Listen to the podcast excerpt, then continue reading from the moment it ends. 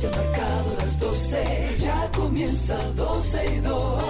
Sergio Carlos, Karina, Larrauri llegan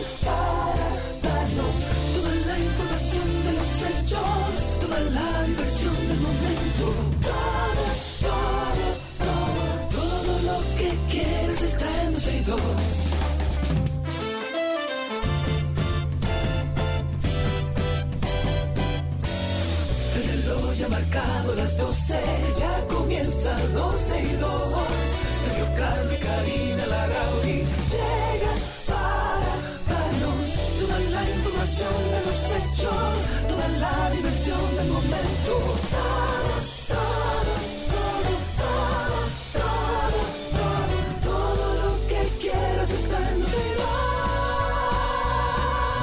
¿Tenés una canción hoy o no tenés una canción hoy? ¿Tú quieres que yo ponga una cancioncita? Eh, tienes que lo- la, la costumbre nuestra es que los viernes nosotros tenemos una canción que ponemos entonces ponte una canción Déjame ¿Cuál vas a ver poner? Como, como en qué tú estás. Em, estoy estoy existo respiro Eso, eso no es una buena señal. El verbo tu del, del verbo mira tú sales al aire Exacto.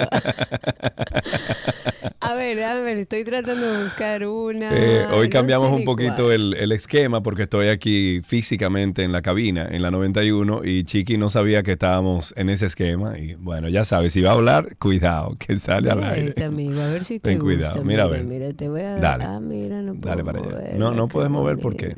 bonito. Dale, por favor, Ah, suelta. Vamos a ver, vamos a ver. Pero espera, Pero no me Dios. afanes. Es, ah, eso es chévere. Oye, tranquilito, relax. Yo antes de morirme, yo tengo que ir a un concierto de Michael Bubble. Michael Bobo. Bubble. Oh, mira que llegó ahí, Mickey. You're a falling star. You're the getaway Ay, yo quiero- car. You're the a in the Michael sand when I go too far. Sí, entraron aquí y se lo robaron. Sí. ¿Qué es lo que tú pareces, Mickey? eh? Pero muchacho, ¿y esta conversación? Mickey, Mickey casi casi se está pareciendo a Papa Smurf. A, al, a Papa Pitufo. casi, casi. O a Gargamel después de unos cuantos años. Señores, bienvenidos. Gracias por la sintonía. Aquí estamos como siempre, Sergio Carlo, Karina Larrauri, todo el equipo de 12 y 2 para cerrar esta semana laboral con todas las informaciones. Algo importante, evidentemente, que tenemos que hablar en el día de hoy es sobre la violencia de género. En conmemoración del asesinato de las hermanas Mirabal y para honrar su memoria, cada 25 de noviembre desde el año 1981, eh, se promueve, porque esa es la idea, promover la sensibilización, la denuncia, el rechazo de actos violentos contra la mujer. Según la ONU, 7 de cada 10 mujeres mayores de 15 años han experimentado algún tipo de violencia a lo largo de su vida. Eso es demasiado. 7 de cada 10. Eso es demasiado. Y, y en el ámbito, puede ser en el ámbito público, puede ser en el ámbito eh, privado, dándose más de la mitad de los casos de violencia en el seno de la familia. Esto según los datos de la ONU. En definitiva, yo creo que como país tenemos que hay eh, muchas cosas que tenemos que atender. Yo creo que tenemos una deuda eterna con República Dominicana y este tema de la violencia de género. Nosotros somos de los principales países, estamos en el tope de la lista de cantidad de mujeres abusadas. Ah, pero mira, estamos, estamos bien. Entonces estamos número uno en el mundo en accidentes de tránsito y estamos en los eh, primeros lugares también de violencia de género. Excelente. Eso son Bueno, cifras eso es, eh, buenísimas. la verdad es que es muy terrible. Y según los datos de la encuesta experimental sobre la situación de las mujeres, llamó al país a que se actúe con firmeza, que no se ha hecho, para enfrentar los feminicidios, para, bueno, otras manifestaciones también de violencia contra la mujer, que no solamente son feminicidios, no es solamente ver la muerte, hay violencia psicológica, hay violencia física. A lo largo de este año han estremecido a la sociedad dominicana la cantidad de casos relacionados a la violencia contra la mujer. Uno se pregunta qué está haciendo el Ministerio de la Mujer, cuáles son los planes, dónde está eh, lo que hemos aportado en estos dos años en este nuevo gobierno. Es un tema que parece no ser importante para este gobierno. Hasta, y me llama mucho la atención, teniendo Luis Abinader, nuestro presidente, una esposa como la que tiene aguerrida, empoderada, una mujer Bueno, de pero, fortaleza. pero tengo entendido que la primera dama se ha ocupado mucho de, de temas de niños, de la niñez, de En el tema de la niñez, ella ha estado muy involucrada, pero es una lástima no ver, digo, no es su trabajo tampoco, pero lo digo que me llama la atención porque estamos hablando de una mujer que ha demostrado ser una mujer empoderada y que tiene todas las condiciones para por lo menos cuestionarse qué se está haciendo en el país en torno a la violencia contra la mujer, qué se está haciendo en el país en torno a los feminicidios. Hasta el Yo creo, 30 yo creo de que se, ha estado haciendo mucho, Karina. Lo que pasa es que a lo mejor no está funcionando lo que se está haciendo y que pero venimos ¿qué es lo que se está haciendo? Bueno, Karina, hay, hay, eh, nosotros vemos campañas, por ejemplo, de concienciación en cuanto al- a la violencia de género contra la mujer, etcétera. Sin embargo, vuelvo y repito, se, se hace. Lo que pasa es que a lo mejor mm, no están analizando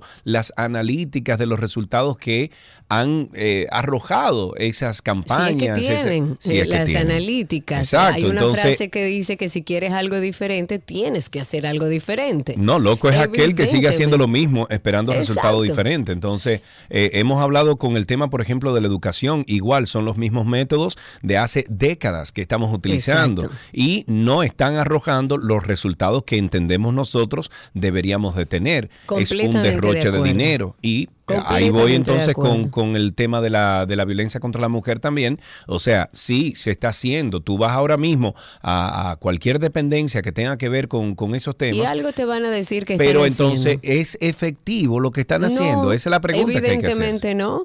Hasta el 30 de octubre se han registrado 49 feminicidios, los que están registrados.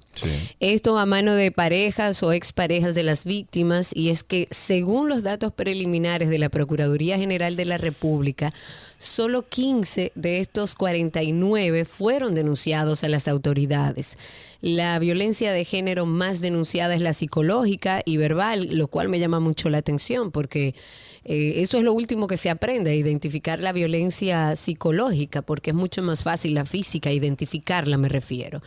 Eh, sigue, por supuesto, la denuncia por violencia física y en tercer plano la patrimonial y la económica, que también van en aumento y también es parte de lo que eh, pertenece al abuso contra la mujer. Hombres que le dicen a sus mujeres que no trabajen, que ya tienen que estar en su casa, que ellos le van a proveer de todo, pero abusan de ese poder económico que tienen sobre la mujer.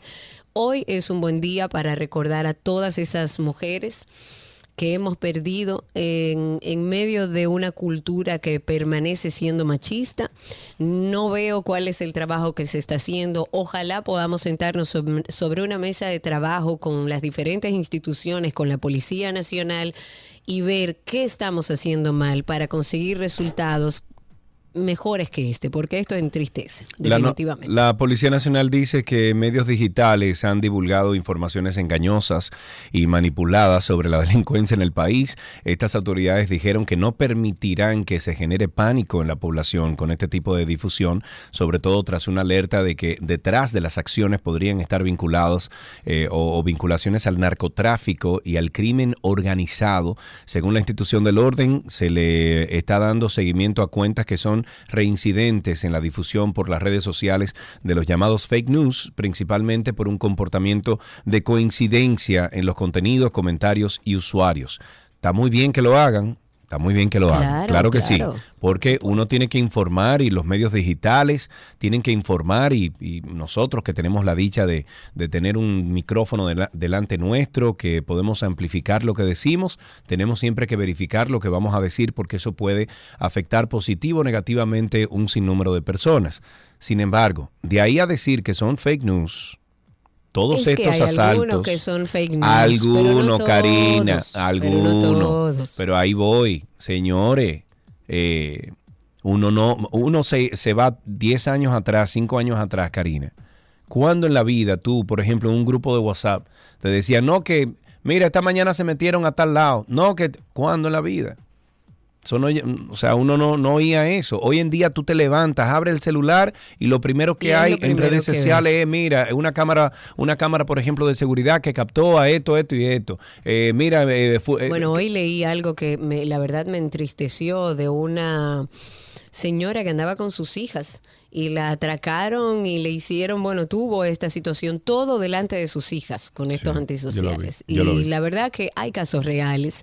Eh, La verdad es que eh, tenemos que seguir trabajando en la seguridad porque indiscutiblemente, aunque haya desaprensivos que muestren imágenes viejas o imágenes de otros países sin confirmar la noticia, lo cierto también es que hay mucho Existe. que es realidad. existe. El primer tribunal colegiado del Distrito Nacional de la provincia, perdón, del Distrito Judicial de la provincia Duarte, ha condenado en el día de hoy a 20 años de prisión a un hombre encontrado culpable de tráfico de drogas. Se trata de Domingo Javier. Lo conocían como Mingo Zacaría, de 56 años, quien en julio del 2019 fue detenido en Cristo Rey por miembros de la Dirección Nacional de Control de Drogas. Eh, se hizo un operativo en conjunto con el ministerio y ocuparon 88 paquetes de una de, de cocaína con un peso de 91.43 kilogramos.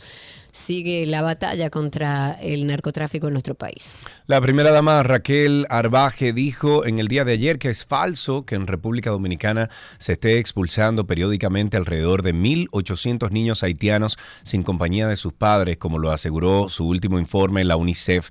Al salir de, de un panel familiar realizado en la Cámara de Diputados, Arbaje, la primera dama, dijo que se reunirá con las autoridades de UNICEF en el país para aclarar la cifra y los puntos, ya que, como dijo, en República Dominicana no se ha maltratado a ningún niño. Y cito, nosotros estamos en conjunto con el CONANI para proteger a cualquier niño independientemente de su nacionalidad. Yo lo que creo es que, y estuve pensando en esto anoche antes de dormir, Karina, yo lo que creo es que el Estado Dominicano, no sé si el presidente, no sé si vía, por ejemplo, eh, los canales diplomáticos, pero ah, República Dominicana tiene que hacer algún aviso a la comunidad internacional y le, y le pida las pruebas tanto a UNICEF como a los Estados Unidos de lo que están diciendo de nosotros aquí. Yo estoy de acuerdo. Usted está diciendo eso incluso con lo de Central Romana. Perfecto. Usted tiene esa visión de, de lo de Central Romana y el tema de la deportación. que presente- presenten pruebas. que presenten pruebas. O sea, si una Claro. compañía que tiene más de 100 años operando, nunca se le ha oído un escándalo público como el Central Romana. Es una de las compañías más, eh, eh, yo diría que, que con más honor, con, con más prestigio aquí en República Dominicana y nunca se le había escuchado un escándalo. Y venir así, de la nada, a decir que, que maltratan personas, trabajadores. ¿Dónde están las pruebas? Enseñe usted las pruebas. Porque hoy en día estamos rodando a nivel mundial. Estamos rodando, o sea, República Dominicana está rodando como un país racista y aparte de eso también que maltrata a, a- a los trabajadores como si fueran esclavos. Ese, es- Todo esa es la comidilla. Entonces, Todo esto porque repito, como país hemos decidido que tomamos nuestras propias decisiones y que no vamos a hacer lo que los Estados Unidos entienden y quieran. Entonces, repito, la República Dominicana, no sé si el mismo presidente, no sé si a nivel de, de- de- de nuestro, por ejemplo, eh, eh, eh, ministro o director o embajador principal de diplomacia, no sé, alguien tiene que dirigirse a la comunidad internacional sobre estos casos y pedir públicamente no no y pedir públicamente las pruebas de todo lo que están diciendo y si no, que existan, que, que hayan consecuencias entonces. Yo estoy completamente de acuerdo. Yo creo que todo debe estar basado eh, sobre hechos, sobre la verdad. Eh, Yo he dicho aquí que quizás puede ser, eh, y, y- y es lamentable, uno lo dice, pero es lamentable que aquellos que están operacionalmente haciendo la- las deportaciones pudieran tomarse ciertas licencias que no deben. Pero no y que deben es ser verdad y que es deben una y norma. que deben ser sancionados por igual esos policías que lo hacen de esa forma. Completamente, porque seguimos abogando por deportaciones humanas. Y si hay una situación donde se están violentando los derechos humanos, bueno, vamos a trabajarlo, pero no es cierto como se ha vendido internacionalmente. La Oficina Judicial de Servicios de Atención Permanente aquí en Santo Domingo, para aquellos que andaban preguntando, bueno, ¿y qué pasó con todos los, eh, bueno, con algunos de los empadronadores que fueron víctimas de la de la delincuencia. Pues esta oficina impuso hoy tres meses de prisión preventiva como medida de coerción en contra de tres hombres que asaltaron a un joven que se desempeñaba como empadronador del Censo Nacional. Y me parece poco. Debería estar preso un año en lo que se averigua el caso. La medida de coerción la dictó el juez a los acusados Leoncio Peralta, Víctor de la Cruz y Alexander de Jesús Nepomuceno. En otra información, Estados Unidos es el país que lidera, oigan bien, lidera, está número uno en repatriaciones de migrantes haitianos que llegan por aire y mar a su territorio y que reciben asistencia de la Organización Internacional para las Migraciones. A la fecha, esta organización registra la repatriación de 21.303 haitianos hasta octubre del 2022 y el 69% eh, fue expulsado de desde el país norteamericano. En total, Estados Unidos devolvió 14.707 migrantes que llegaron, al igual que otros eh, de otros destinos muy vulnerables, eh, con poco o ningún recurso. Las cifras sobre estos repatriados por Estados Unidos en lo que transcurre el 2022 casi se equiparan al número del año pasado, cuando el país norteamericano regresó hacia Haití 14.934 personas, según datos de la OIM. La Organización Internacional para las Migraciones ha descrito en sus informes que entre los haitianos repatriados, en general, hay niños no acompañados y separados, mujeres embarazadas y lactantes. Entonces, somos nosotros los que estamos haciendo eso, ¿verdad? Exacto. Ahora lo que tiene que hacer el ministro de Exteriores es un comunicado diciendo a los nacionales dominicanos que somos también mestizos y negros aquí en República Dominicana que tengan cuidado allá en Estados Unidos cuando lleguen. Seguimos, un equipo de científicos españoles, como si no tuviéramos mucho ya, ha encontrado por primera vez altas cantidades del virus de la viruela del mono en el aire y por supuesto en la saliva de los pacientes infectados. Hay un hallazgo que abre la puerta a la posibilidad de que este virus también se transmita por vía aérea. El informe fue publicado por una revista, se llama The Lancet, y no descarta que este virus se transmita por el, eh, por el aire aunque el contacto directo, sobre todo con las lesiones cutáneas eh, del infectado, o sea, el que tiene la viruela del mono, eh, sigue siendo como la forma de contagio más dominante. Pero este estudio que analizó muestras de saliva de 44 pacientes que entre el 18 de mayo y el 15 de julio de este año acudieron a dos centros sanitarios de Madrid con lesiones cutáneas características de la enfermedad.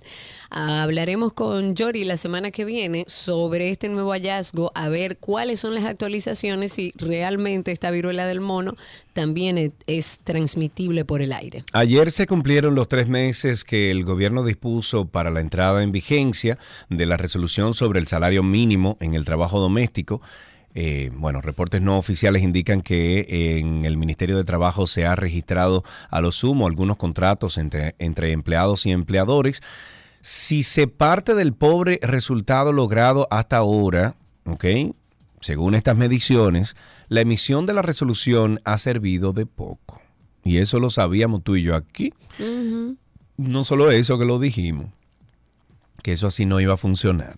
No es la primera vez que el gobierno se embarca en un proyecto de difícil alcance eh, y de aplicación, eh, ni sería la primera en, en, que se anota un fracaso. En dos años de gestión tiene varios y todo apunta a que vienen más. Hay datos suficientes para sustentar lo que estamos diciendo aquí. Es que a lo mí que me dijimos, parece aplaudible que se trate de normar pero ese no era, pero no era de esa forma, Cari.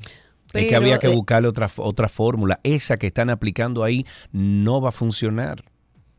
No va a funcionar. Bueno, pero estuvimos hablando sobre eso y yo creo que sí, hay ciertas cosas que pudieran tener oportunidades de mejora, pero yo sigo creyendo que debemos hacer oficial estos trabajos a mujeres, sobre todo mujeres, pero también hombres que hacen un trabajo invaluable en los hogares. Lo claro, que lo que pasa pasa es que tú y yo no somos la media. O sea, tú y yo a lo mejor tratamos, por ejemplo, yo cuando tuve auxiliar en mi casa y ahora que tengo otra vez, eh, Karina, lo tratamos como parte de la familia. Somos familia, Somos familia, claro nos sentamos sí. a hablar, nos sentamos a tomarnos un café juntos. Mira, tú quieres irte este fin de semana, vete, men. Ah, mira, Sergio, eh, me voy a ir cuatro. Vete, no hay problema, uno resuelve, pero que esa no es la media. Yo estoy de acuerdo, hay que verlo de una manera completamente diferente. No se puede ver, no se puede ver una casa o un hogar como una empresa privada eh, y habrá que buscarle un poco la vuelta, pero sí que hace falta que se norme todo. Que se trabajo. proteja, no es que se norme, es que se proteja ese Bueno, pero trabajo para auxiliar. proteger hay que, no- hay que establecer, tienen que, tienen que haber algunos estándares, tienen que haber algunos, vamos a decir, características que se cumplan dentro de ese tipo de trabajo, pero no eso que han presentado, eso no se va a cumplir para nada. Ahora, una empleada doméstica o un empleado doméstico que no se sienta a gusto eh, en donde está, que sienta que se está maltratando, que tenga entonces eh, eh, las vías y los canales para exigir que se les respete. Eso sí, pero esa fórmula que ellos presentaron, esa, eh, eso no va para parte, eso no va a funcionar. Y lo dijimos aquí. Es así. Bueno, hoy es viernes, viernes de estreno de Karina y Sergio After Dark. Vamos a estrenar hoy un episodio interesante. Vamos a ver si podemos tener el, el- La la, promo. promo. para mostrárselo a ustedes y tengan un, No mostrárselo, no, para ponérselo. Bueno, para, exacto, ponérselo y que lo escuchen. Pero mientras tanto hay uno, el anterior a este, que se estrenó el me- viernes pasado. A mí me encantó porque hasta me reí muchísimo. Oh, pero claro, porque usted sabe lo que es un elefante blanco. A lo largo de nuestra vida, elefantes entran y salen de nuestra habitación. A veces he estado en esa situación donde de verdad yo hasta miro alrededor y digo, y nadie está viendo ese animal. Es una representación, un tema un poco espinoso, un problema, un conflicto que todos conocen, pero que nadie se atreve a hablar de ello, prefieren mejor callar y fingen que no existe. Es posible ignorar un elefante dentro de una habitación. Nosotros también como que nos hicimos esa pregunta. Una de las claves que pueden servir es pasar de ignorar a reconocer y aceptar que ahí hay un problema. Porque indiscutiblemente, aunque usted crea que si usted lo guarda ahí no va a pasar nada, eso le va a salir y va a tener repercusiones. Karina y Sergio. After Dark. Karina y Sergio After Dark está en todas las plataformas de podcast. Usted nos busca como Karina Larrauri o Sergio Carlo y ahí estaremos. En Google también usted puede poner Karina y Sergio After Dark y voilà. Ya regresamos con mucho más. Todo lo que quieres está en 12 y 2.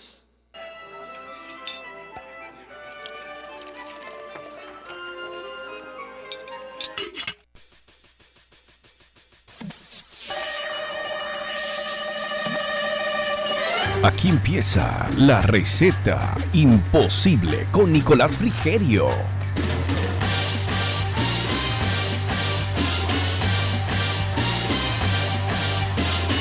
¿Qué haces, loco? ¿Cómo andás? Muy bien, ¿y ustedes? Muy bien, muy bien. Acá, Qué yo bueno. esperando comida, con mucha hambre, pero bien.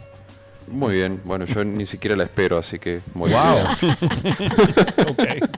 Bueno. Aquí está nuestra receta imposible con nuestro querido Nicolás Frigerio, que bueno, va a compartir con nosotros ya cerrando esta semana una receta de acción de gracias para los que como yo celebran acción de gracias este fin de semana, porque en la semana es imposible reunir a una familia tan grande. Nico, bienvenido y ¿qué preparamos hoy? Eh, bueno, no. Vamos para atrás. Ah, Porque hoy, hoy lo que toca es recalentado, ¿no? Tú sabes que tienes razón, para aquellos que ya hicieron su cena de acción de gracias en el día de ayer, me gusta la idea. Para los que fueron puntuales, para los que fueron puntuales, entonces toca recalentado. Que eh, acción de gracias, al igual que Navidad y Año Nuevo, el recalentado no falta. O sea, no, no hay forma de que se haga el pavo justo para las cantidades de personas que van. O sea, no- Siempre sobra comida. Por suerte, ¿no? El dicho, Claro. como dice el dicho aquí, para que falte que sobre. eh, Bien aplica- criollizado, bien Sí, sí. criollo. se aplica a rajatabla en estas fechas.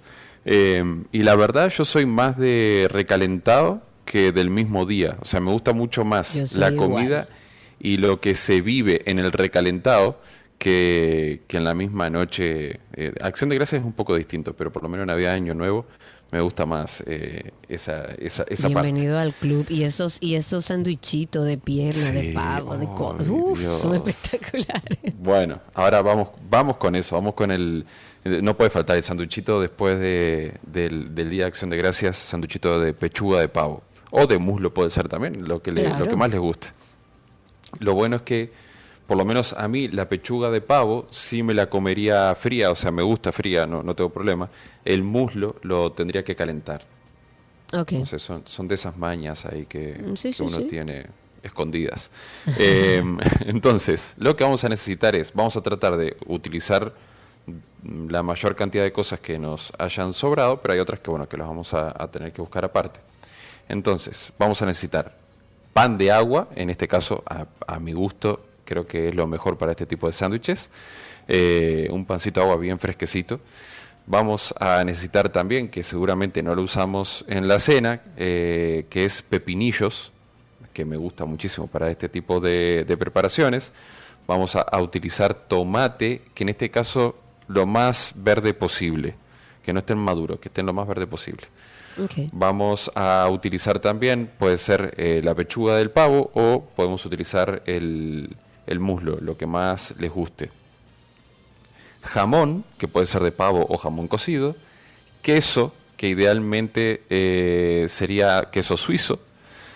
Y, ¿Y si eh, bueno, si no cualquier queso que, que funda y que tenga algo de, de saborcito. Puede ser un queso Gouda, por ejemplo, que va, Ok, va súper bien también. Vamos a utilizar la, el- la mermelada que utilizamos normalmente en la cena, esa va perfecto para el sándwich. Y por último, esto es opcional, pero que le va muy bien, una mayonesa con un toquecito de picante, que puede ser tabasco, puede ser eh, sriracha, cualquier picante que tengan ahí en casa, lo mezclamos con mayonesa y tenemos esa otra salsita adicional. Entonces, para armar todo esto, lo que vamos a hacer es el pan de agua, lo vamos a entero, lo vamos a dar un toquecito de, de horno. Si está muy fresquito, o sea que lo hicieron hoy eh, y lo compraron hoy, no, no, no sería necesario porque tiene la, la corteza apenitas crujiente, que es cuando está perfecto. Claro. En cualquier caso, si le dimos horno o no, luego lo que vamos a hacer es lo vamos a cortar por la mitad. En la parte de abajo, en la base, vamos a ponerle la mayonesa eh, picante, en caso de que, de que la vayamos a, emplear. Vamos a poner el tomate eh, verde, cortado en, ruedas no muy gruesas. Vamos a colocar la pechuga de pavo, cortada finita, el jamón y el queso. Esto así como está, sí lo vamos a llevar al horno o a un broil. La, la idea de esto es que el queso eh, se funda un poco. Incluso si tenemos un- uno de estos sopletes eh, que usamos para quemar azúcar, por ejemplo, eh, en, en las pastelerías, que a veces en alguna casa puede haber, pues también pueden utilizarlo sin problema. Si no, un toquecito de horno. Cuando el queso está fundido, retiramos del horno y ahí terminamos entonces con el resto de los ingredientes. El pepinillo, la mermelada, tapamos el, el sándwich con la tapa del, del pan, cortamos a la mitad para que no se haga un desastre. Eh, y es más fácil de comer, así cortarlo como Claro. cruzadito. Aplastamos un poco y a disfrutar. A disfrutar, señores. No dejen que esa comida de la noche de acción de gracias se pierda. Póngase creativo, póngase a hacer otras recetas. Nico no envía las recetas, pero esta fue bastante fácil. Así que mm, no pueden buscarla en ningún lado, pero Nico está en redes sociales por si tiene alguna pregunta. Es Nico el Chefo. Así es como es. Nico el Chefo. Nico, muchísimas gracias. A ustedes, buen fin de semana. Igual para ti. Un abrazo y hasta aquí nuestra receta del día.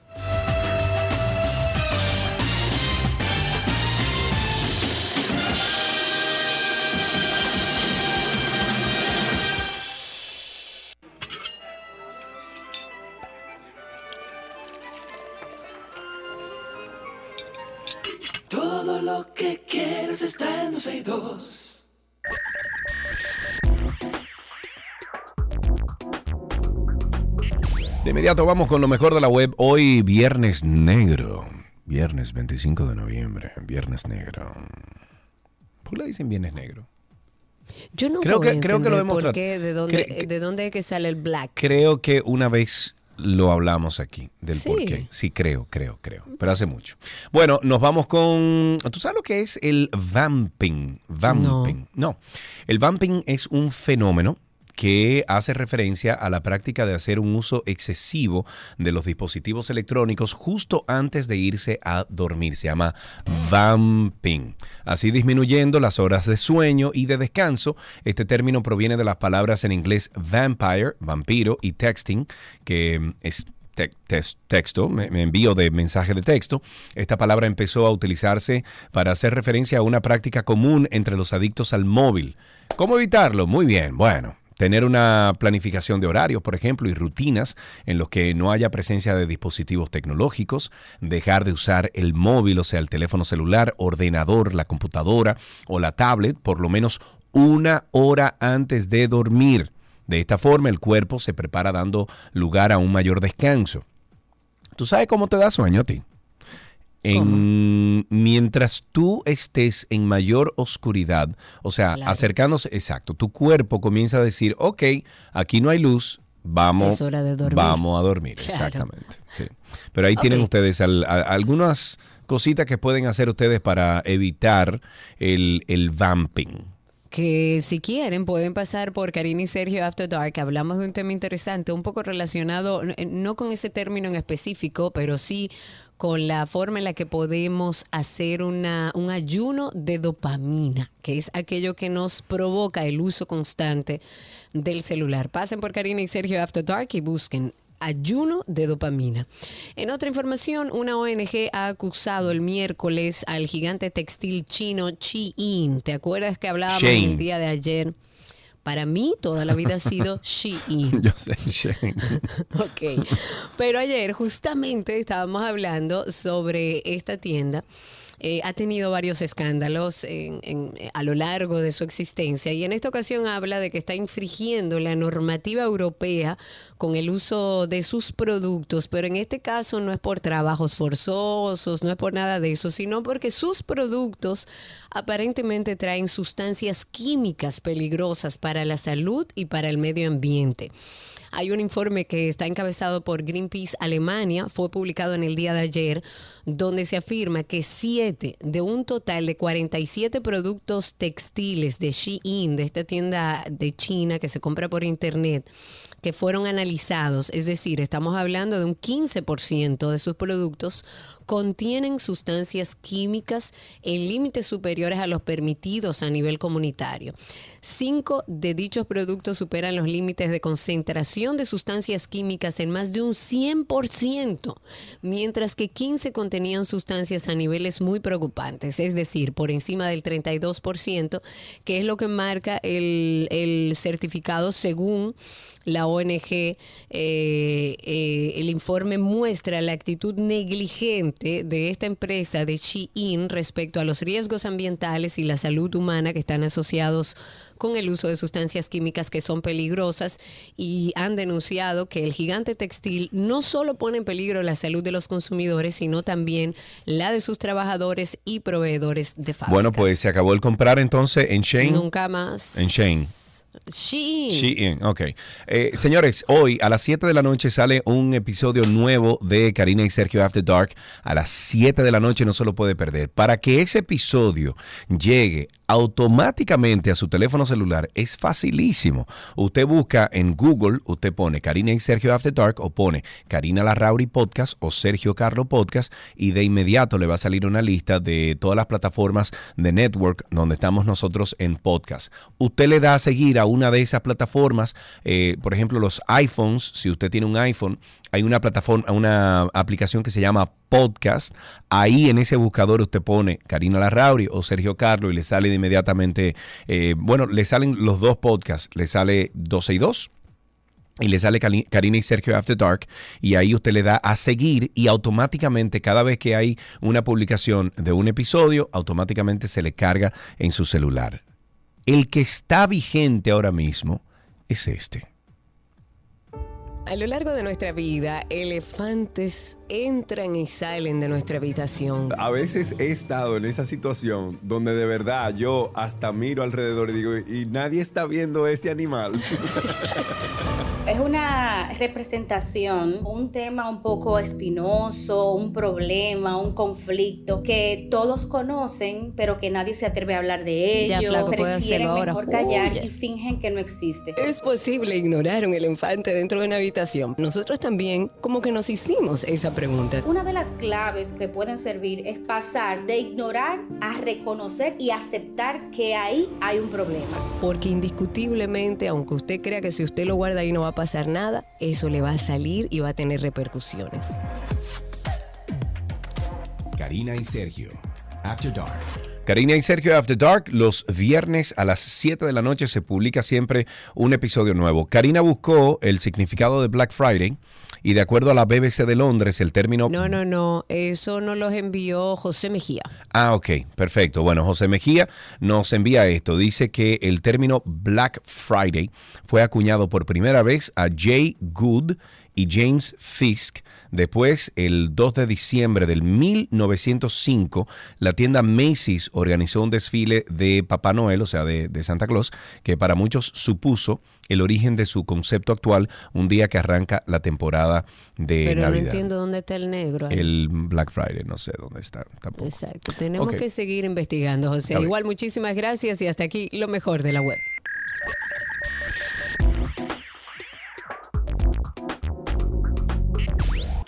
Lo que quieres está en 12 y 2.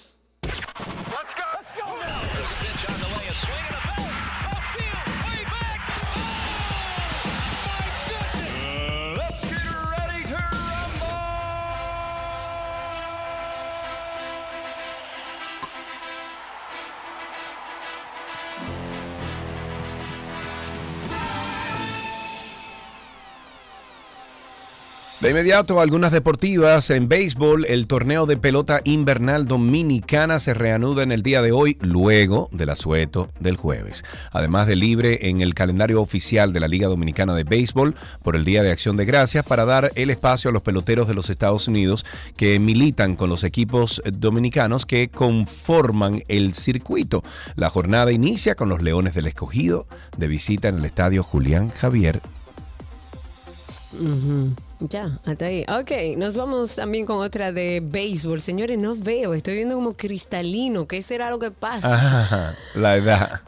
Dios mío. La En Eva. una noticia de béisbol, eh, de béisbol, Bryce Harper, toletero de los Phillies, se perderá el inicio de la temporada 2023 después de haber sido sometido a una cirugía para reconstruir el codo derecho el miércoles. Se espera que Harper regrese ya a la alineación de Filadelfia como el bateador designado durante el receso por el juego de estrellas. Podría estar- estar de vuelta en el jardín derecho para el final de la temporada.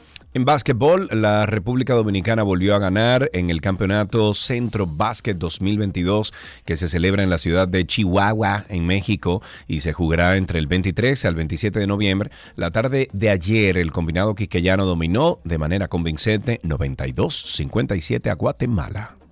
En fútbol, Son Heung-min, capitán y delantero estrella de la selección de fútbol de Corea del Sur, ingresó a la cancha el día de ayer en el debut de su país contra Uruguay por el grupo H del Mundial de Qatar. Eh, ingresó con una máscara negra, me imagino que muchos de ustedes lo vieron, que cubría como la mitad de- superior de su rostro, parecía como Batman.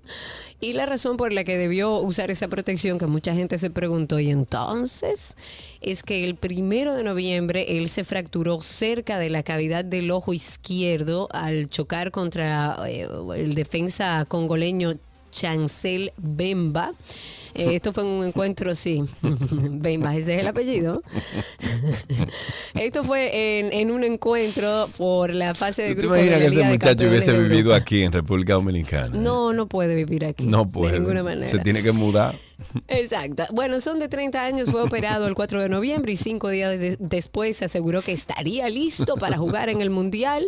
Y aunque mucha gente lo dudaba, ahí está jugando, pero esa máscara no es chulería, es protección porque él tiene una parte de su cara fracturada. Otra noticia de fútbol, el delantero Bril en, Embolo, eh, Embolo, Embolo, mm, Embolo, Marcó al tanto del triunfo de Suiza 1-0 sobre Camerún este jueves, pero su reacción al gol fue la que causó una de las escenas más llamativas en lo que va del Mundial Qatar 2022. Corría el minuto 47 del partido cuando este señor quedó solo frente al arco rival, por lo que solo tuvo que empujar el balón, no puede ser, para asegurar el gol. ¿Tú viste eso?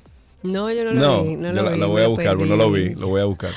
Bueno, finalizamos con otra de fútbol porque estamos en el Mundial. Neymar, la estrella de Brasil, me da pena, pero no me da pena. Ajá. Parecía no poder contener las lágrimas en el banquillo al final de la victoria de su selección contra Serbia, que fue 2-0 en uno de los partidos como de infarto del Mundial Qatar 2022, después de ser sustituido por un esguince de tobillo. El médico de la selección de Brasil confirmó que este delantero sufrió esta lesión y que será evaluado en el día de hoy. Dice, confiamos en que Neymar seguirá jugando en la Copa del Mundo. Este jugador de 30 años fue reemplazado en el minuto 80 del partido de ayer jueves después de una dura entrada de Nikola Milenkovic. Ok, con esto finalizamos estas noticias del mundo deportivo aquí en 12 y 2.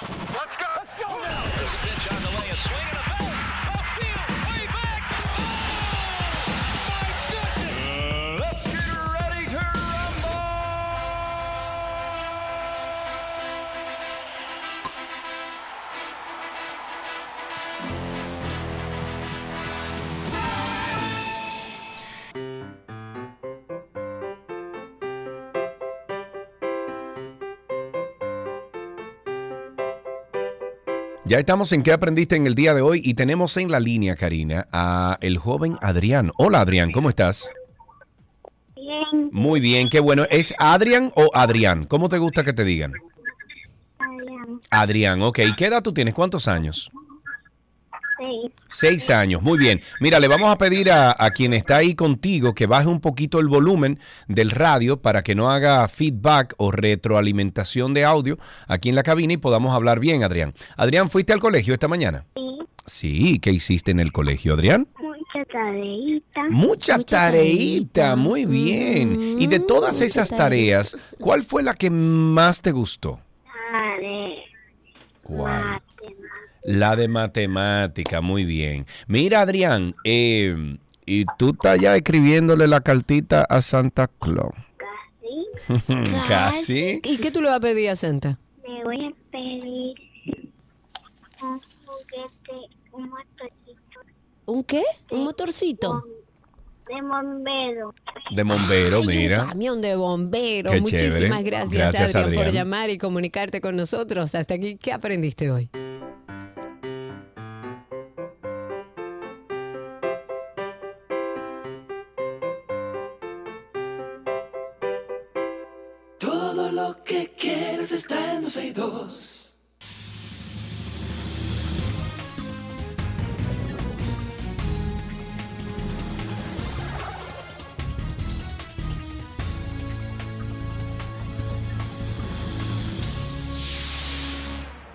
Estamos en nuestro segmento de cine y tenemos el placer siempre de recibir a nuestra querida Annina Rodríguez. Eh, La pueden conseguir en redes sociales como Annina Rodríguez con dos N de Reset Radio. La pueden escuchar de 6 a 7 a través de la X102. Annina. Hola, Cari? ¿cómo tú estás, corazón? ¿Todo bien? Hello, darling. Todo Ay, muy bien. darling. Sabes que hablé con ella recientemente. Ella está viviendo feliz en Los Ángeles, pero Exacto. esa es la vida. Eh, vida, las cosas de la vida. Anina, hoy traes un tema interesante. Vamos a hablar de series basadas en la violencia contra la mujer a propósito del día que se conmemora hoy. ¿Por dónde arrancamos? Bueno, eh, yo, yo eh, voy a mencionar rápidamente eh, algunas películas y series donde podemos encontrar ejemplos de violencia doméstica que no solo sean físicas, sino también eh, eh, psicológicas, que es otro gran problema que a Claro. veces la gente no lo asocia o no lo quiere asociar con Pero violencia. mira, y- Nina, y- estaba va, ¿eh? leyendo, y perdóname que te interrumpa, estábamos leyendo, iniciando el programa, un estudio que se hizo, e increíblemente, según ese estudio, se establece que eh, la mayor cantidad de denuncias están alrededor de violencia de psicológica. Es no correcto, física. es correcto. Lo que pasa es que la gente ahora, eh, con todo lo que se ha estado hablando en los últimos años sobre la violencia eh, en la pareja, entiende la parte de la violencia psicológica. Claro. Esa violencia psicológica que es terrible, es la peor de hecho. Y que escala. E- Escala, por supuesto, pero también es la que a la que menos atención se le presta porque tú piensas que todo está bien, que simplemente son es la forma de ser de una persona, pero no, te están manipulando, te están controlando. Y, y ahí podemos ver ejemplos claros en películas eh, como El Padrino. ¿Tú recuerdas El Padrino? La primera, por lo menos. Ahí vemos dos ejemplos clave. Uno en el personaje de Sony y su relación con su esposa, que él la usaba físicamente, él le daba muchos golpes a la que era su esposa. Y entonces en el caso de Michael Corleone, que se veía más tranquilo, quizás menos violento con su, con su novia, que era la, la- interpretaba, bueno, era Kay, interpretada por Diane Keaton, la violencia era psicológica. ¿Por qué? Porque él ponía todo por encima de la relación y su familia, y esta mujer sufría hasta que ella, ella sí se fue, ¿tú entiendes? En algún momento. Pero son, son rasgos muy, eh, que eh, sencillos, no son muy evidentes, pero sí están ahí. Y, y yo creo que a eso es que la gente actualmente le está prestando atención, a cómo en una relación tú empiezas a identificar esos red flags y ver películas, ver series, te puede mostrar cosas que tú no te das cuenta. De repente tú ves algo que sucede en la pantalla y dices, oye, pero a mí me pasa esto con fulana o con fulano, porque volvemos a lo mismo, sí, es, es el día en el que conmemoramos la no violencia contra la mujer, sin embargo, hay muchos casos de abuso también psicológico y físico que padecen los hombres. O sea, la Eso violencia sí. intrafamiliar no debería existir, pero son muchos los casos. Entonces, rápidamente mencionar unos cuantos títulos para que la gente eh, los busque y esté pendiente. Eh, pueden buscar la serie You de Netflix, donde claramente vemos eh, este tipo de de toxicidad en la pareja revelarse una y otra vez. Tenemos películas como The Shining, que tú la ves como una simple película de terror, pero Ah, lo que no te das cuenta es que esa esposa en esa relación no solamente es perseguida por este personaje eh, al que va evolucionando eh, Jack Nicholson, pero desde el principio ella le tiene un terror terrible a su esposo, que es su esposo, y, y en esa pareja hay, hay claros problemas de violencia psicológica. Eh, está también El color púrpura, eh, la pueden buscar, una película ganadora del premio Oscar, dirigida por Steven Spielberg. Eh, la serie Big Little Lies de, Ah, sí, también de la vi. HBO también pone todo esto de manifiesto. Y así como esa, hay muchísimas películas a las que le podemos prestar atención. Por ejemplo, eh, Tomates Verdes Fritos, Fried Green Tomatoes, basado en un libro de, de la década 80. La película también es de la década 80 y ahí también nos presentan eh, una historia que, que da la vuelta alrededor de este tema. Entonces, pasamos rápidamente al Mundial, porque hay Mundial y lo que más se está viendo en televisión actualmente es precisamente el Mundial. Sí, claro. Eh, un saludo al partido entre los Países Bajos y Ecuador. Ya está empate. Gracias a Dios que Ecuador pudo equilibrar esa anotación.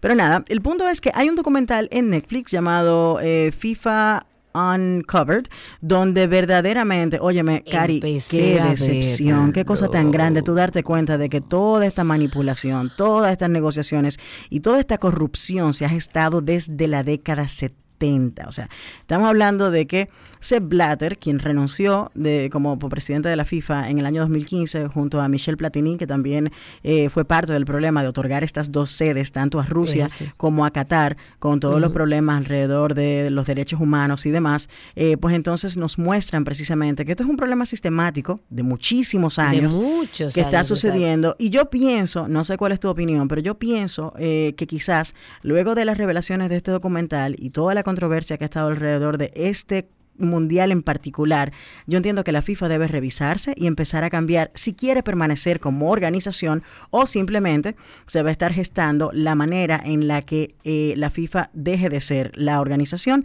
que gestiona todo el fútbol a nivel mundial, porque la verdad es que es terrible ver cómo todo Sí. es manipulado. Ve acá, una pregunta. ¿El gaslighting sería como una especie de violencia mm, psicológica? Sí, por supuesto, claro que sí. ok, nosotros tenemos un episodio muy interesante en Karina y Sergio After Dark que sería bueno que nuestros amigos oyentes lo buscaran dentro de la lista de, de episodios. Por supuesto. Y busquen ahí el gaslighting porque Sí. también recae sobre esa violencia psicológica que ejercen eh, X o Y a, a su por encima sí, por supuesto. Y, y yo creo que, es- que ese- a este el asunto, con la información que nos viene llegando sobre un nombre específico que le ponemos a situaciones Sí. cotidianas que vivimos en el día a día, pues entonces vamos entendiendo un poquito cómo somos afectados por esta violencia que es prácticamente invisible, pero que está ahí trabajándote en el cerebro y te hace comportarte de una manera errática y es lo que termina eh, produciendo casos de violencia más extremos. Entonces ya chicos, finalmente vamos a hablar un poco sobre Wednesday, Merlina, la nueva serie de Netflix. Les dije que la iba a ver para traerles noticias en esta semana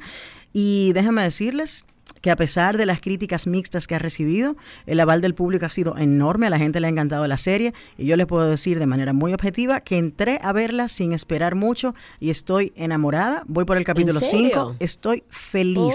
Oh, pero bien. Es una serie ligera, sumamente interesante, porque estamos viendo prácticamente un, un, un misterio. Imagínate como a Scooby-Doo combinado con eh, Harry Potter, eh, con, con la mente de Tim Burton. Y a sinceridad, hermanos, lo mejor que Tim Burton ha hecho en muchísimo tiempo es esta serie. Eh, se nota la esencia. Danny Elfman regresa como director musical, también la música está allí. Eh, Merlina toca el cello, un cello negro bellísimo, y tú oyes canciones como Painted Black de los Rolling Stones, interpretada en cello, eh, Nothing Else Matters de Metallica, también eh, Invierno de Vivaldi, y, está sumamente interesante. Es, te atrapa bastante rápido porque hay un misterio que resolver, y esta chica se va dando cuenta de, todas estas cosas. Eh, hay personas que me han comentado, leí en Twitter, tuve un pequeño debate sobre la relación de Merlina con su madre en la serie, que nunca ha sido como un problema. La familia Adams siempre ha sido muy cercana. sí, Sin embargo, ahora vemos a un personaje como Pericles, el hermanito Pugsley, que es víctima de bullying y, y entonces esta relación tan rota entre eh, la madre, eh, Morticia Adams, y, y por supuesto eh, Merlina. Y yo dije que bueno, que viniendo de la mente de Tim Burton, quizás él está simplemente escribiendo eh, cosas que le pasaban a él en su adolescencia. Hablamos de que este es un coming of age, estamos hablando de que son adolescentes que llevan la serie, están en la escuela y es muy probable que él esté reflejando sus propias vivencias de un niño que era raro, entre comillas, eh, que sufrió de bullying y, y- y entonces proyectar esa fortaleza que le hubiese gustado tener en el personaje de Merlina. Ese es mi, Oh. ese es mi análisis mío de mi propiedad Ok. que yo he hecho viendo la serie. Muy bien, Eh, muy pero, bien. pero sí, de verdad que se disfruta mucho, es muy divertida y se las recomiendo. Son ocho episodios y fácil, muy fácil de ver, de verdad que sí. Ok, Anina, gracias como siempre. Recuerden ustedes que pueden interactuar con Anina a través de sus redes sociales, Anina Rodríguez, y también pueden llamar al programa Reset Radio de 6 de la tarde a 7 de la noche, todos los días de semana a través de la X102. Hasta aquí cine en 12 y 2.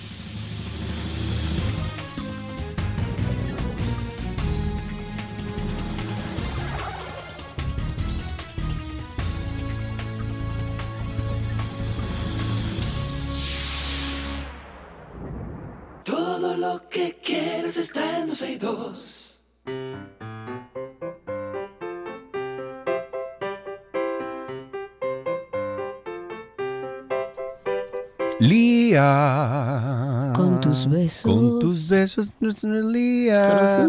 Lía, Hola, Lía. ¿cómo estás? Bien, Qué bueno, ¿cuántos años tienes? 10, ¿Y en qué colegio estás?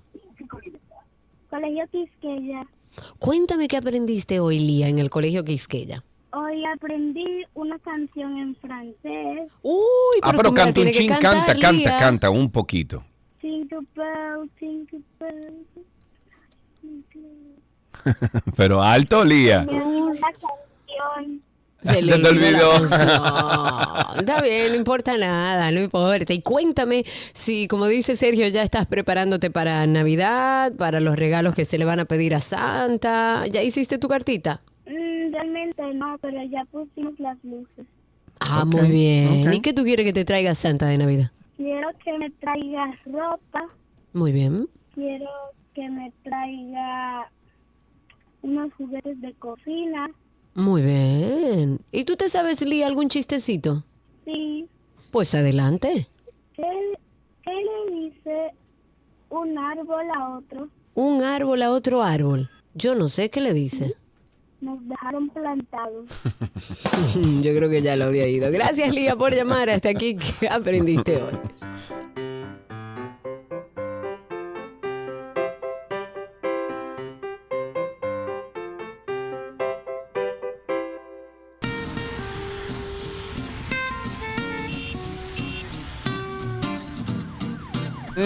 Mmm, qué rico. Dios mío, Karina. qué envidia, Mm. cochina.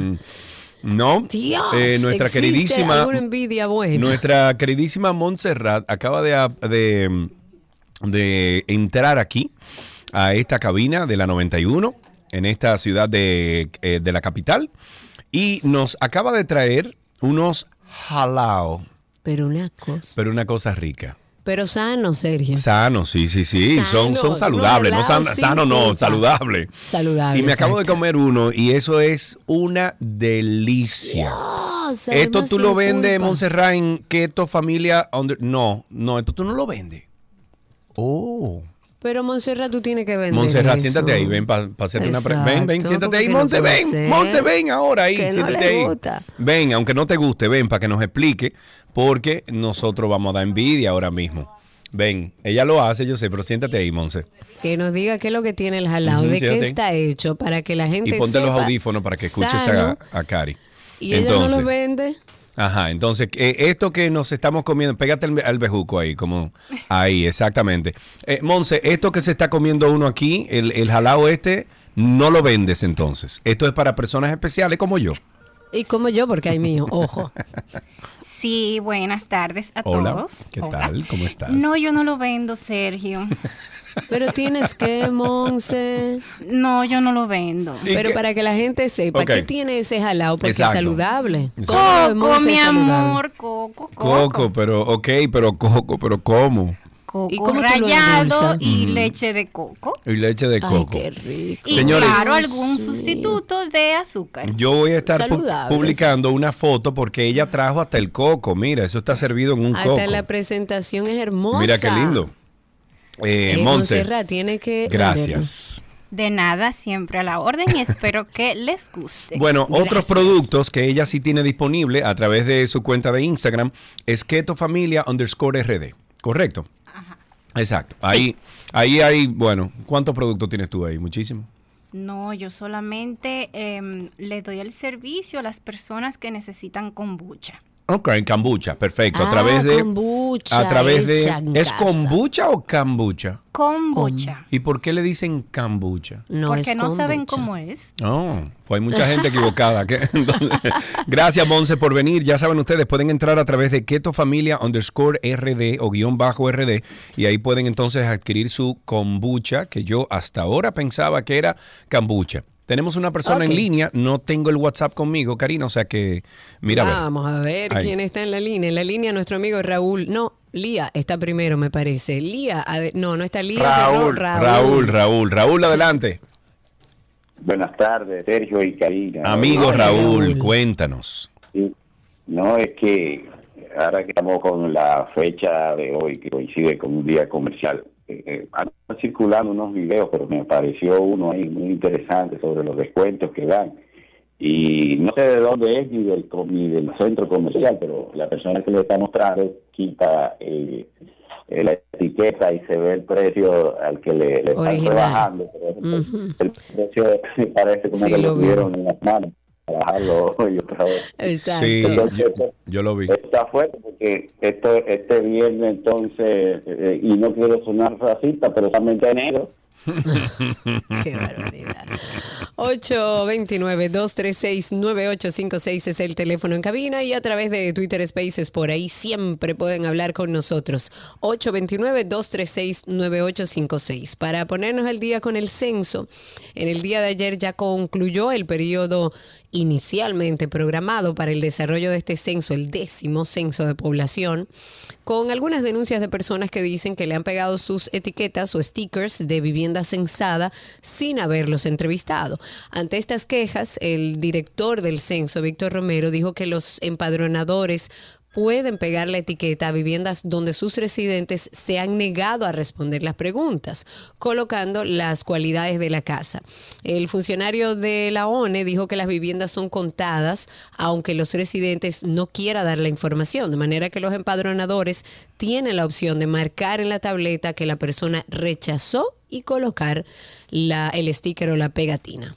829-236-9856, 829-236-9856, el teléfono aquí en 12 y 2. Sí, No tengo el WhatsApp, Karina. Tienes que. Ah, verdad. Bueno, Entonces, tenemos en a José, línea- tenemos a José en la Exacto. línea. Buenas tardes, José. Buenas tardes, don Sergio y señorita Karina. Muchísimas Hola. gracias, José, por tu llamada. Cuéntanos. Sí, mira, que estoy un poco preocupado. Yo estoy en Jarabacoa, pertenezco a provincia de La Vega, a la Cielo, como dicen ustedes. Y yo no he sido sensato. Yo veo las muchachas y los muchachos que suben y bajan. Usted, no déjeme, viendo. hacerle una pregunta, José, porque a mí, a mí a esta hora todavía tampoco me han censado donde yo vivo. Eh, sin embargo, ¿usted vive en algún paraje? ¿Usted vive fuera de la ciudad de Jarabacoa o en la misma Jarabacoa? No, aquí, aquí en Yerba Buena, más abajo del parque. Ok. O sea que es céntrico en El Jarabacoa. parque Duarte. O sea que... que ver, porque más a mí me abajo, pasó- al lado del, al lado del, al lado del río ya que estoy. Del río Ok. Yaque, Y que- yo veo los a- muchachos que suben y bajan a cada rato y, y me quedo esperando. Qué cosa. A mí me pasó algo similar, Gracias, que yo había José. visto a los empadronadores eh, en mi residencial, dentro del residencial, y Pero no no habían tu llegado casa. a mi casa. Sin embargo, eh, creo que fue semana y media después llegaron, más o menos, semana y media, dos semanas después llegaron. Cuando le pregunté a la joven, mira, yo los había visto hace días aquí y no habían llegado a la casa. Ella lo que me explicaba era que ellos se dividen en grupos, o sea, si toman un barrio, un residencial, ellos van dividiéndose en grupos. A veces vemos empadronadores, pero que no le tocan ciertas calles, digamos, y llegan más adelante. Así que tengamos paciencia y si no, llámelo, mire, a mí no me han censado. a ver qué le dice. Claro, ahí tenemos otra llamadita, tenemos a Pablo en la línea. Buenas tardes, Pablo. Buenas tardes, Pablillo de este lado. ¿Cómo está, Adelante, Sergio? ¿Cómo está, Pablillo. ¿Qué es lo que dice, my friend? Sí, aquí en el Cibao. Eh, estoy llamando para, no sé cómo decirle, porque... Bueno, dígalo con eh, las palabras, hoy amigo. Dígalo con las palabras. Exacto, sí, Con, con- con palabras. Eh, aquí, hoy, en el país, se está celebrando lo que adoptamos el Black Friday. Y en Santiago, el presidente, nuestro presidente, le tomó la decisión de venir a, a Santiago hoy. Imagínense cómo está la calle del Sol, está la restauración Uy. y ya usted sabe. Sabroso está eso ahí, eso está así. 829-236-9856, 829-236-9856 y estamos en Twitter Spaces, arroba 12 y 2 en Twitter Spaces. Hoy, lamentablemente, como estoy aquí en cabina, no tenemos el YouTube funcionando. Sí, señor, tengo a Lucas aquí. Lucas, habilita tu micrófono, te escuchamos al aire. Buenas tardes, ¿me escuchan? Perfectamente. Excelente. Eh, dos co- comentarios pequeñitos, Karina. Mira, 100% seguro que los hermanos Fanjul van a resolver su impasse con los norteamericanos, eso es seguro. Sí, claro. Ahora, el gobierno norteamericano, el, el gobierno de, la, de, de Abinader, la administración de Abinader, tiene una oportunidad extraordinaria de a través de la Secretaría del Trabajo levantar un- un censo, se diría, unas estadísticas del mercado laboral de lo que han construido todas las torres de Santo Domingo para empezar. ¿sí? Y luego de que ellos tengan eso, que la mayoría del 90% son extranjeros que laboran cuidando la torre y fueron los mismos que la construyeron, que por ahí comiencen. Y cuando ellos transparenten a los norteamericanos que el mercado laboral aquí es tan excelente o que está tratando mal también como lo están haciendo los fanjul, entonces que ellos, ellos se dediquen a otra cosa. Gracias por esa participación. 829-236-9856. Mientras tanto, la Dirección General de la Policía Nacional anunció una activación desde la noche de ayer de un operativo contra el raterismo. Esto va a incluir el incremento del patrullaje preventivo, las labores de inteligencia en todas las arterias comerciales del país durante y después de la celebración del Viernes Negro o Black Friday, para que lo tomen en cuenta. Ok, 829-236-9856. La Junta de Vecinos de La Esperilla, Karina se está quejando de qué? De la ciclovía. Sigue quejándose porque desde el principio lo hizo. Dice esta Junta de Vecinos que esta ciclovía es ineficaz, peligrosa. No, eh, a ver, no, se hicieron vistas públicas. La Junta de Vecinos de La Esperilla reiteró ayer su petición para que sea eliminada la ciclovía de la Avenida Bolívar. La presidenta de la Junta de Vecinos, Wanda Perdomo, dijo que los moradores de ese sector consideran que la ciclovía ha sido inefectiva y que ha contribuido a empeorar el tránsito vehicular y que no es cierto que el ciclismo eh, eh, constituya un medio de transporte seguro, accesible e integrado en esta ciudad capital y que es contraproducente debido a que los residentes de la zona entienden que representa un peligro porque ese carril usualmente desierto es aprovechado por motoristas que transitan a alta velocidad. Incluso yo he grabado a motociclistas, o sea, a, a, eh, personas que andan en motores de, de combustión, andando como la Honda Que diantre no deberían. Que no deberían. preso, Pero es que claro. esa, yo lo dije desde el inicio. Incluso recuerdo cuando Hugo Veras venía aquí y nos decía, no, que vamos a empezar un piloto con la ciclovía. Bueno, nunca fue un piloto, se quedó ahí la ciclovía y es ineficiente y no se usa para lo que se tiene que usar. Ahí tenemos en la, en la línea a Tomás. Buenas tardes, Tomás, adelante. Sí, buenas tardes. Bueno, eso, eso de la ciclovía, eso aquí. Eso no sirve, eso aquí todavía no se puede, no se puede poner en, en- en ninguna de las calles. No, Aquí hay que arreglar el flujo del tráfico, es. no tiene ningún resultado. Y sobre los militares, eh, sí, cuando salí esta mañana, vi un gran cúmulo de militares en muchas esquinas, principalmente en esos centros comerciales. Y Bueno, es un operativo que hay, pero la Eso, bueno, eso es un operativo Sí. que tendrán a- hasta mañana incluso para supervisar el tema del raterismo. Muchos antisociales, delincuentes se aprovechan de esta época para salir a las calles a abusar y a delinquir. Y entonces se supone que habrá una ronda de militares y policías tratando de mantener la seguridad. Con esto finalizamos Tránsito y Circo. Gracias por la sintonía. Tenemos mucho más aquí en 12 y 2.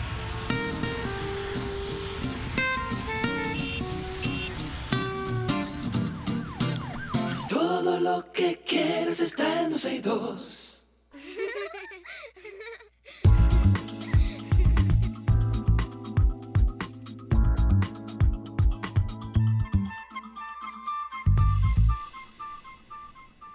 Estamos en nuestro segmento de, Yo no entendí lo que tú de dijiste, familia, Karina. que me tienes la referencia muy bajita. Ah, bueno, es que tenemos que inventarnos entonces ahora algo para eso, pues yo no entendí. Yo dije, no, pues arranca tú. Pero yo te lo hice dos veces y me habías entendido. No, no, no, estamos- no te entendí. Estamos en familia eh, y creíamos oportuno abordar el tema, por supuesto, de lo que se conmemora en el día de hoy. La Organización de las Naciones Unidas informó que cada que de cada on- que cada 11 minutos muere una mujer o una niña en manos de su pareja o de algún miembro de su familia. Y esta entidad, o sea, la, la, eh, la Organización de las Naciones Unidas, dijo que desde la pandemia del COVID-19 hasta las eh, perturbaciones económicas, desastres naturales que han aumentado, eh, eh, toda esta situación han aumentado las agresiones Claro. físicas y verbales hacia las mujeres. Bueno, a propósito de, de que este 25 de noviembre se conmemora el Día Internacional de la Eliminación de la Violencia contra la Mujer, la ONU informó que en República Dominicana las llamadas eh, por casos de violencia basada en género aumentaron lamentablemente un 55% durante la pandemia del COVID-19. Bueno, eh, está con nosotros aquí en cabina Tatiana Domínguez. Ella es psicoterapeuta familiar con especialidad en intervención en crisis y trauma y representante de la Fundación Rescatando Mariposas. Y con ella conversaremos sobre esta... Sobre el tema de hoy, sobre lo que estamos conmemorando, lo que estamos eh, resaltando para que deje de pasar. Tatiana, muchas gracias por estar con nosotros. Muchas gracias por invitarme. Qué bueno que estás aquí con nosotros. Eh, nosotros obviamente tenemos muchas preguntas. eh, Karina y yo constantemente hablamos de, de este tema aquí en el, en el programa. Tenemos más de una década haciéndolo, concienciando a la gente eh, de lo que es. Incluso en nuestro podcast hemos hablado de esto también. ¿Por qué es importante, Tatiana, educar en el tema de violencia doméstica? Es importante educar porque hace, se vuelve muy necesario el reconocer lo que es la violencia y más en culturas como la nuestra que el abuso de poder está muy normalizado Sí. y en donde las diferencias de género tan marcadas implican un nivel de autoridad y un nivel de pasividad dependiendo del género al cual corresponde. Por lo cual la educación para uno poder quitarse los lentes de nacimiento, digamos, es muy importante.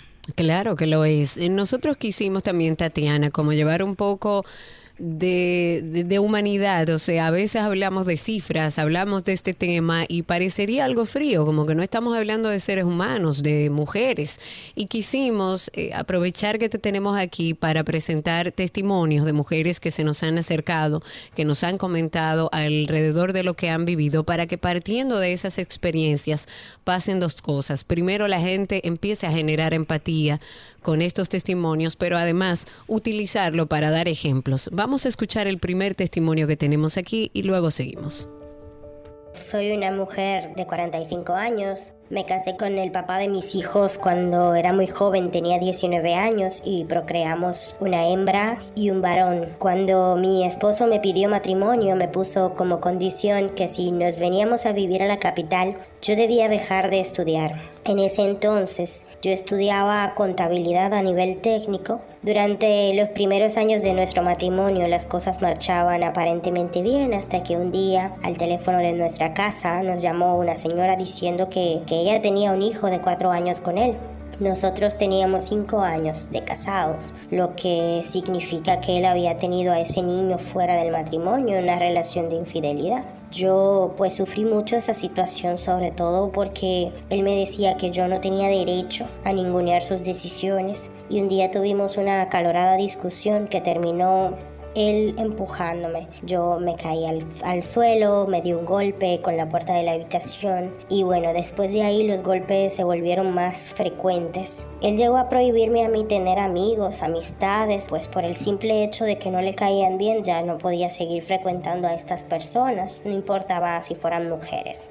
Él iba a la tienda, de hecho, conmigo para asegurarse de que la ropa que yo me iba a poner estuviera aprobada por él. Con sus hijos él siempre fue un buen papá. Él me daba el dinero contado, de hecho me pedía un detalle de los gastos que yo había hecho durante el mes. Si a él no le gustaba la comida, me la tiraba encima, de hecho lo hizo varias veces. Un día él se puso molesto conmigo porque me corté el cabello y recogió toda mi ropa y le prendió fuego en el patio de la casa. Yo tuve que dejar de maquillarme y de arreglarme porque él decía que yo lo hacía como para gustarle a otros hombres. Mi papá se dio cuenta de la situación que yo estaba viviendo y bueno, a los nueve años de matrimonio más o menos, mi papá fue un día a la casa y rompió el candado porque él siempre se llevaba la llave. Recogimos lo necesario, yo me fui con mis hijos a casa de mis padres.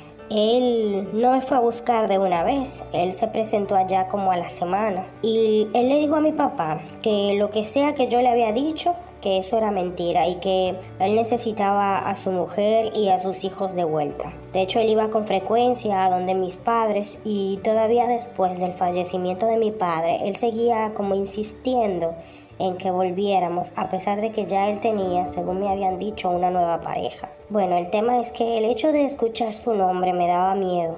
Yo no quería ni salir de la casa por la pena que yo sentía. Cuando mis hijos conocieron la historia, ellos ya adultos decidieron alejarse de él. Y bueno, la familia de él dice que ese tema con nuestros hijos es culpa mía, yo no he vuelto a casarme y se han presentado oportunidades de viajar a, nuestro país y me da mucho miedo porque como somos del mismo pueblo, yo no quisiera encontrármelo frente a frente después de tantos años porque yo siento que, que todavía esta herida está latente, yo todavía no he sanado.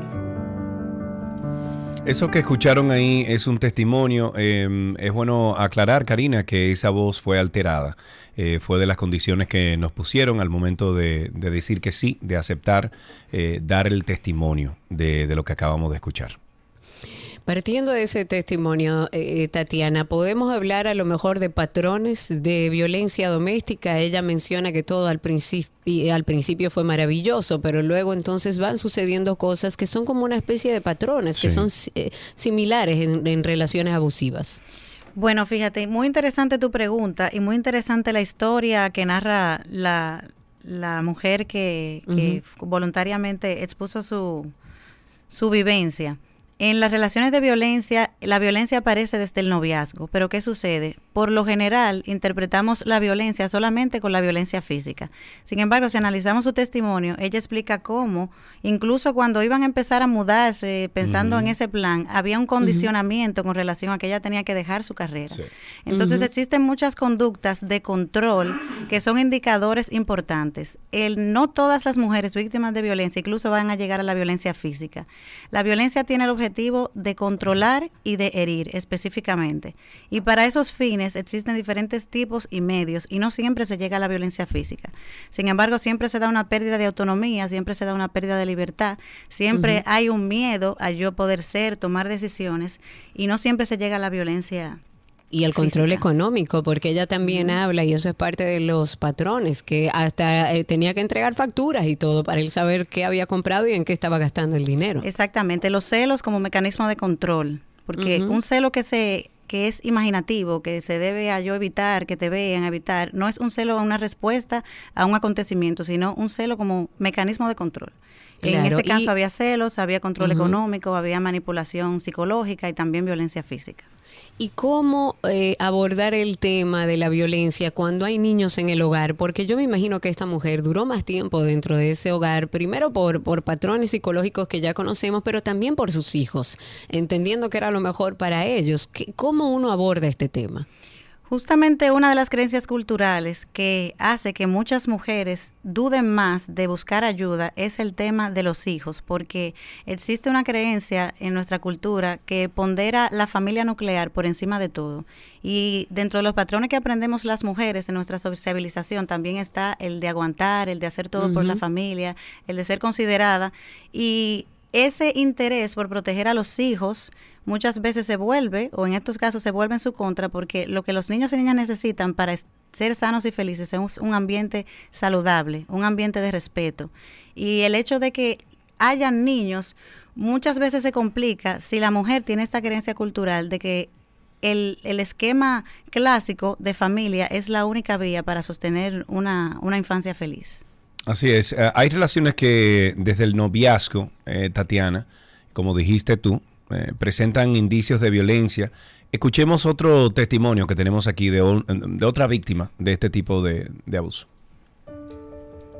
Creo que con mi experiencia y las cosas que viví y pasé en esa relación, podría ayudar a algunas mujeres que, al igual que yo, están un poco confundidas y estén pensando que su pareja con esa conducta es amor, apego y realmente no lo es. Es maltrato ya sea físico, emocional, es maltrato. Estuve en una relación con una persona alrededor de cinco años. Conocí un chico muy dulce, muy gentil, cariñoso, atento. Estuve enamorada por un largo tiempo, pero a los pocos meses él comenzó a dar indicios de que él no era una persona normal, sino tóxico. Siempre me pedía fotos de dónde estaba. Si le digo estoy con mis amigas, manda una foto. O llamaba o por video, pero a él no se le podía exigir esas cosas. Llega a un punto donde podía estar hablando en chat en mi teléfono y él veía la conversación y sin saber qué era me decía no lo esconda que ya yo lo vi. Realmente yo me sentía frustrada. Para él siempre yo estaba siendo infiel. Fue manipulador porque me hizo sentir culpable. Muchas veces con sus actitudes hizo cosas y al manipularme tanto me hizo sentir que yo era culpable de las cosas que él mismo hacía. Su conducta al pasar de los años fue tornándose más agresiva. Fue tan agresiva que ya habían golpes físicos. Yo realmente me sentía muy mal en la situación en la que estaba con él. Eh, decidí dejarlo, pero realmente las cosas se tornaron aún peor porque él siempre me vigilaba en los lugares, eh, me mandaba fotos de donde yo estaba, donde me encontraba, siempre me amenazaba que iba a exponer fotos íntimas. Él no le gustaba que yo me maquillara, que me arreglara, que saliera a la calle. Para él siempre yo era infiel. Si alguien me miraba en la calle, él decía que yo lo provocaba. Y todas estas cosas realmente me dejaron poco frustrada. Busqué ayuda, pude darme cuenta que realmente eso no es amor. Eso es obsesión, manipulación y que muchas mujeres, al igual que yo y que están en esa situación, viven creyendo, oh, él va a cambiar, no, él no es así, eso es solamente un celo, eso no es amor. Creo que mi consejo es que evaluemos mejor las personas con las cuales salimos y que a los primeros indicios de ver que una persona es excesivamente celosa, posesiva, manipuladora, salir, salir de esa relación. Otro de los testimonios que estamos compartiendo hoy en día, eh, Tatiana, lo que estoy escuchando ahí es, eh, como dijo Karina, eh, se identifica un patrón. Siempre Sí. hay un patrón. Eh, sin embargo, ayúdame a mí a entender, porque yo escuchándola a ella, me repugna a él y no entiendo la parte psicológica detrás de la mujer, o sea, de ella, de, esa, de ese testimonio, donde mi hermana, mire, si usted se dio cuenta que ese tigre era tóxico, salga de ahí. O sea, ¿por qué las mujeres, sobre todo, se quedan en esas relaciones? El- eso sucede por una combinación de, de influencias. El principal influen- la principal influencia para que una mujer acepte esa clase de relación es haber crecido en una familia donde había violencia. Esa es la... O, que, o que no fue empoderada, a lo mejor. Em, bueno, ¿a qué le llamas empoderada? Empoderada, que no le, no le hayan eh, dado en su crianza la- las herramientas de valerse por, eh, por sí misma, de autovalor, de, de, eh, independencia, o sea, que, que no le Lo que enseñaron pasa esas es que herramientas. yo creo y entiendo tu, tu pregunta, Sergio, que el, el tema de la educación se moldea a través de las acciones de los padres. Entonces, eh, al final del día, si un hijo vive en un ambiente donde hay cariño, donde hay respeto entre los padres, donde no hay violencia, eso es lo que se va a replicar.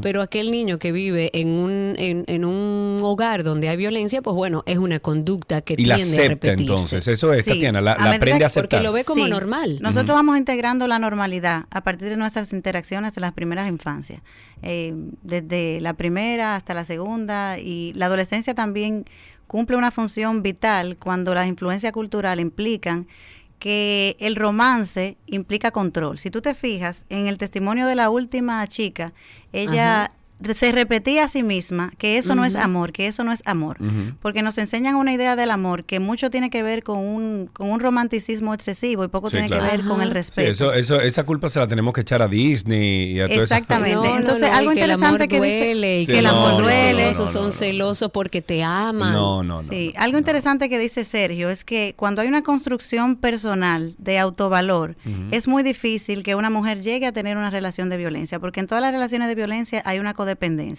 La codependencia se refiere a cuando mi satisfacción y mi valor personal está fuera de mí. Entonces depende de la interacción que yo tenga con otra persona y de cómo esa persona me valorice a mí.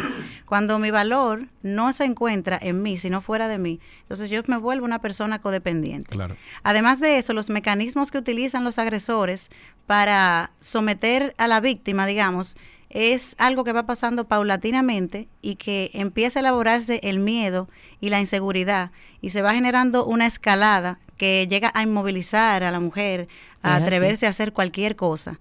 No es algo que sucede de repente, es un camino. Es, un camino. Y ahora que hablas del miedo, Tatiana, ¿cómo podemos nosotros, cerrando eh, esta entrevista, eh, dar algunas herramientas a víctimas que quizás están escuchando el programa o que le envíen este programa para que afronten esta situación a pesar del miedo? Porque eh, evidentemente, y, y contestando la pregunta de Sergio, es un tema de temor, de miedo. O más bien también, Tatiana, agregando algo a eso que dijo Karina, de mujeres que hoy en día están escuchando lo que estamos hablando nosotros aquí, se identifican, saben que están pasando por eso, pero no saben cómo salir. No saben, claro. Sí, sumamente importante. Para salir de una relación de, de violencia es indispensable una ayuda especializada, porque es una, una mujer que vive una relación de violencia. Realmente el miedo no le permite hacer una toma de decisiones asertiva. Entonces se hace muy necesario una ayuda especializada para esta finalidad, para que pueda empezar a construir internamente la fortaleza suficiente para dar los pasos y esos pasos deben de ser guiados también para que ella pueda darlos de la forma más segura posible. Y estratégicos, deben ser estratégicos. Deben ser pasos estratégicos y el acompañamiento se vuelve vital. Muchas veces el colocar una denuncia cuando la mujer no está lo suficientemente fortalecida, Empeora el asunto. sí, resulta Es peor, muchas veces claro. contraproducente. Claro, porque no tiene un plan B, no tiene un plan C, no, No tiene, tiene un una plan. mapa. No tiene un plan, punto. no, no tiene una, un mapa de ruta a lo que podría pasar si yo pongo una demanda. Y no solamente un plan, también una fortaleza interna de que pueda ver las cosas como son. Porque Eh. en un momento de crisis la mujer puede dar el paso, pero cuando empieza a bajar la crisis, Sí. ella todavía no se ha trabajado internamente. El victimario conoce las estrategias para reconquistar, porque ya tiene tiempo en eso, y luego Claro. muchas veces vuelve a la relación. Yo voy a decir algo que a lo mejor suene mm, un poco, eh, un poco sensible, eh, pero yo recuerdo una película que se llama de Julia Roberts, que se llama Sleeping with the Enemy, donde ella estaba en una relación eh, de violencia con, con el marido. Y ella, se- y, y fue exactamente lo que tú acabas de decir, Tatiana. Ella pidió ayuda y hubo una persona que le hizo un checklist de cosas que ella tenía que asegurar, o sea, cosas que ella tenía que hacer en ese checklist para asegurar su salida segura del matrimonio. Y valga existe eso, ustedes lo tienen en la fundación, existe ese checklist que la mujer puede sencillamente entrar a internet y decir checklist de cómo salir de esta relación. O sea, ¿existe eso? ¿O estoy hablando pluma de, de? Bueno, yo pienso que yo pienso que en, en la película quizá exageraron un poco con la finalidad de Sí, enviar claro. un mensaje certero, Sí. pero aunque no haya un checklist establecido, cada porque cada caso es diferente. Cada caso varía. De momento hay una mujer que tiene una base económica estable personal, aunque vive una relación de violencia, y el tema económico no sea uno de sus pasos. Claro. Entonces sí siempre se requiere una serie de pasos y una estrategia planificada para poder salir de forma segura de la relación, pero no necesariamente se encuentre un checklist particular en, en, en las redes. Y ojo con esto, ¿por qué es tan necesario esta planificación, esta estrategia y este fortalecimiento? Porque los momentos en los que la mujer deja la relación es el momento más crítico en el que puede ocurrir Claro. un feminicidio, Claro, porque es la pérdida absoluta del control. No, no, y es la- se vuelven locos. O sea, eh, eh, estos personajes eh, de- de- que ejercen esta violencia, como pierden el control sobre esta persona, se vuelven locos y cometen errores. Y dentro de esos errores puede incluso quitarle la vida. Estar a- la a mujer esa en víctima. riesgo. Es, algo planificado. No Exacto. Eh, hablemos un poquito exacto. antes de finalizar de la Fundación Rescatando Mariposas. eh, ¿Cómo trabajan este tema para minimizar eh, los casos? Eh, ¿Qué hacen ustedes allá?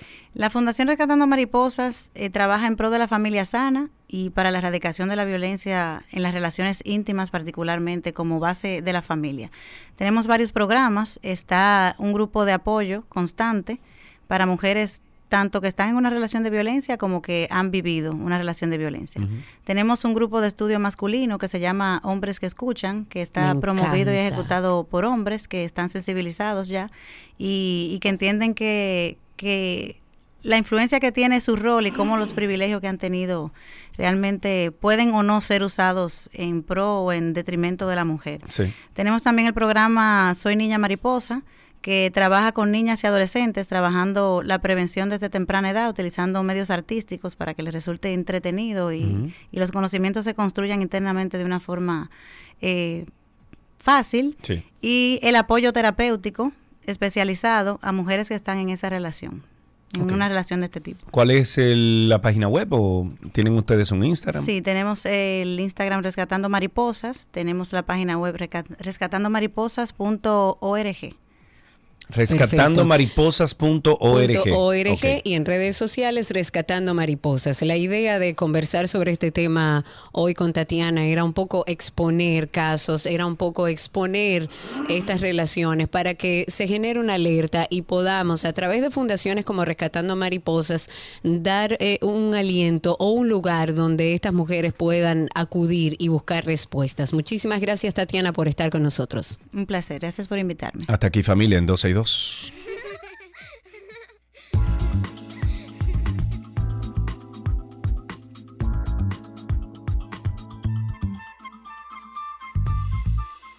Todo lo que quieres está en 12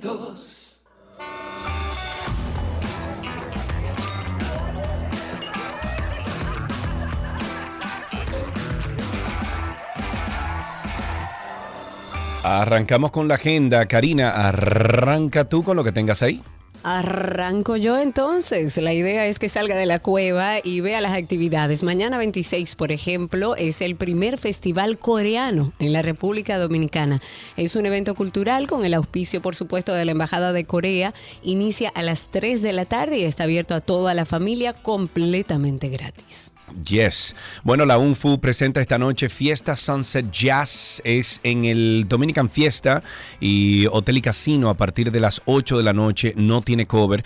Esta noche también Casa Mencía. eh, hay un tributo a José José a partir de las 8 de la noche. Es gratuito, totalmente gratinado. Y puedes hacer, eh, pueden hacer sus reservaciones escribiendo a través del DM de arroba Casa Mencía en Instagram. Y la Semana de la Televisión Dominicana Imaginativa estará hasta el domingo 27 de noviembre en el Hotel Jaragua. Si quieren ir, las boletas se encuentran a la venta en Huepa Tickets. También continúa la exposición mixta, ya le queda poco tiempo y de hecho quedan pocas piezas del tiempo en juego. Es una exposición presentada por las artistas plásticas argentinas Raquel Nanini y Mónica Christiansen. Eh, se está exhibiendo en Casa de Teatro y va a estar disponible hasta el 29 de este mes durante todo el día. Esta noche en Comedy Club se presenta el show Doctor Humor a partir de las 8 de la noche. Las boletas tienen descuento por Black Friday, y están a la venta en tix.com. No, tix.do. Ahora sí. Ahora sí. Tix.do, entonces la exhibición educativa Bodies, Cuerpos Humanos Reales, está disponible hasta el 15 de enero. Recuerden que extendieron esta exposición y las boletas están a la venta en Huepa Tickets. Además, esta noche en Casa de Teatro se presenta el concierto Los Tíos de las Sobrinas a partir de las 9 de la noche y toda la información está en la cuenta de Instagram de Casa de Teatro. El Teatro Guloya presenta La Vida es un no, es sueño. Esto es del 25 al 27 de noviembre en horarios de viernes y sábado 8 y media de la noche y domingo 6.30 de la tarde. El precio de las boletas 700 pesos. Además de esto, el grupo de teatro Naiboa, Naiboa presenta la obra Ser o no ser. To be or not to be. Hasta el 4 de diciembre a partir de las 8.30 de la noche, las boletas están a la venta en TIX. Se escribe T-I-X.do. Y recuerden que estamos en temporada invernal. así Soné, que con- soné al locutor que dice D-O. De oh. Recuerden que estamos en temporada invernal. Vaya con toda la familia a apoyar sus, eh, sus equipos, si la lluvia lo permite, por supuesto, porque señores, estamos pasados por aguas. Hasta aquí la agenda de 12 y 2.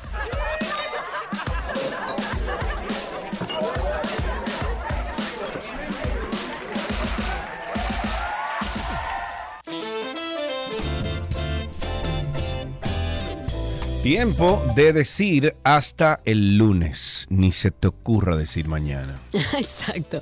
El lunes nos encontramos en este dial. Sean felices, vayan despacio, no se vuelvan locos, no compren todo. Tranquilos, No que este fin de semana pasa.